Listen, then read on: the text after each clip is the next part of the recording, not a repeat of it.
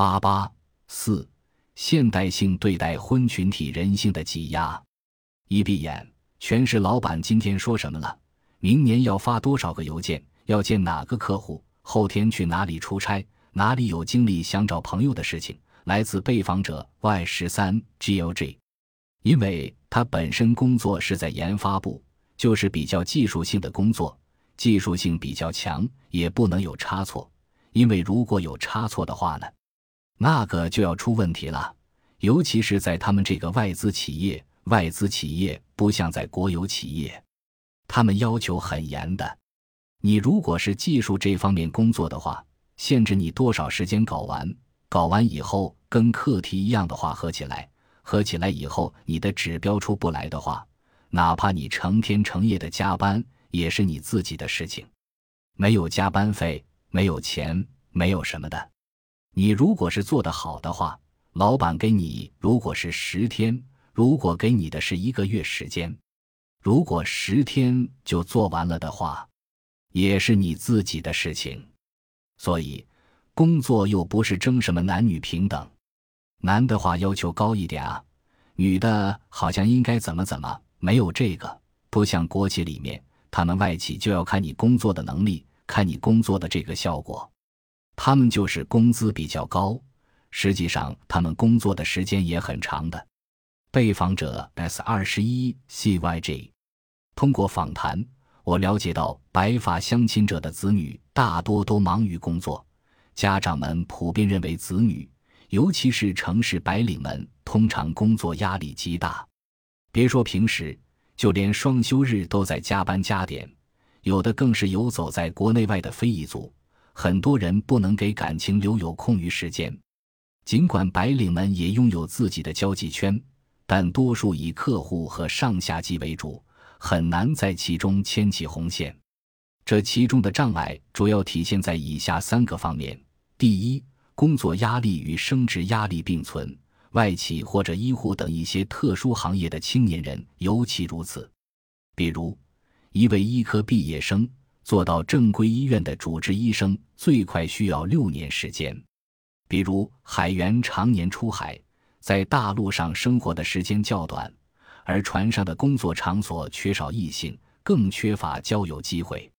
第二，上海的空间不断扩大，房价高企，造成很多人居住地与工作地之间空间距离拉大。每天花费在公共交通上的时间和精力，无疑从客观上剥夺了青年人对于婚恋事业的投入。根据中科院可持续发展战略研究组所做的《二零一零中国新型城市化报告》，在列出的五十个主要城市中，有十七个城市上班的花费平均时间大于三十分钟。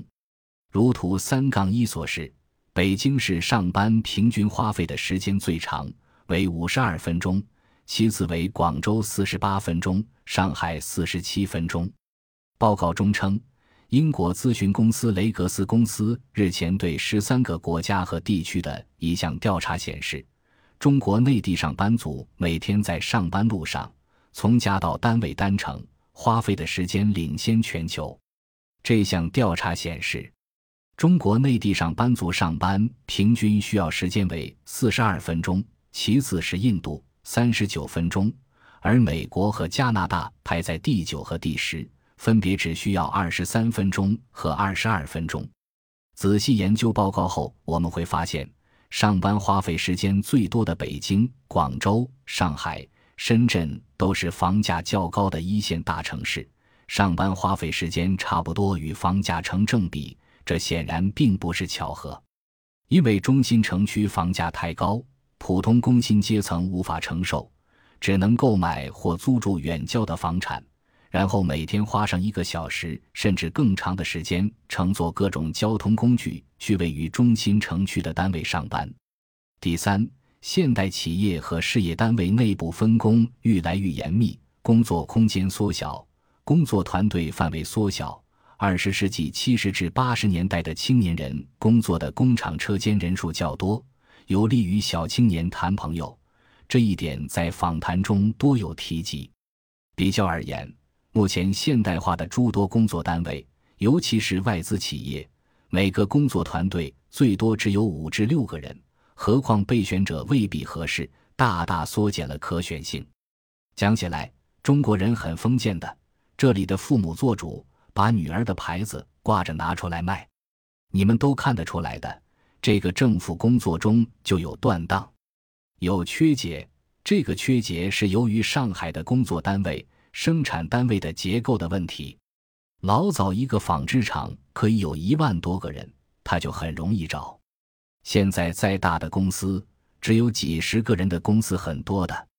实际上接触的范围就小了。来自被访者 S 二十九 CGD，当今社会现代性的发展是否已经导致青年连谈恋爱的时间都没有了呢？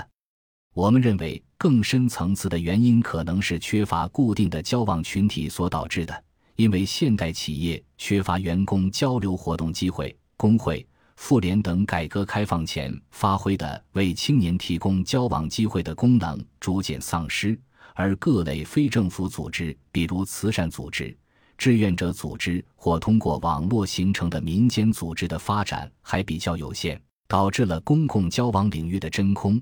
如果再加上个人性格内向，恪守自己的某些僵化的择偶标准。或者谨遵父母的一些刻板要求，就更容易导致大龄待嫁女或待娶男的出现。社会竞争压力大，大龄未婚是他们获得体面的职业、稳定的收入、较高的文化素养和就业能力所付出的代价。长时间的高等教育、校园环境的限制、就业后频繁的社会流动等，耗费了他们大量的时间和精力。情感方面的投入有限，于是，一路努力过来，眨眼间就成了大龄青年。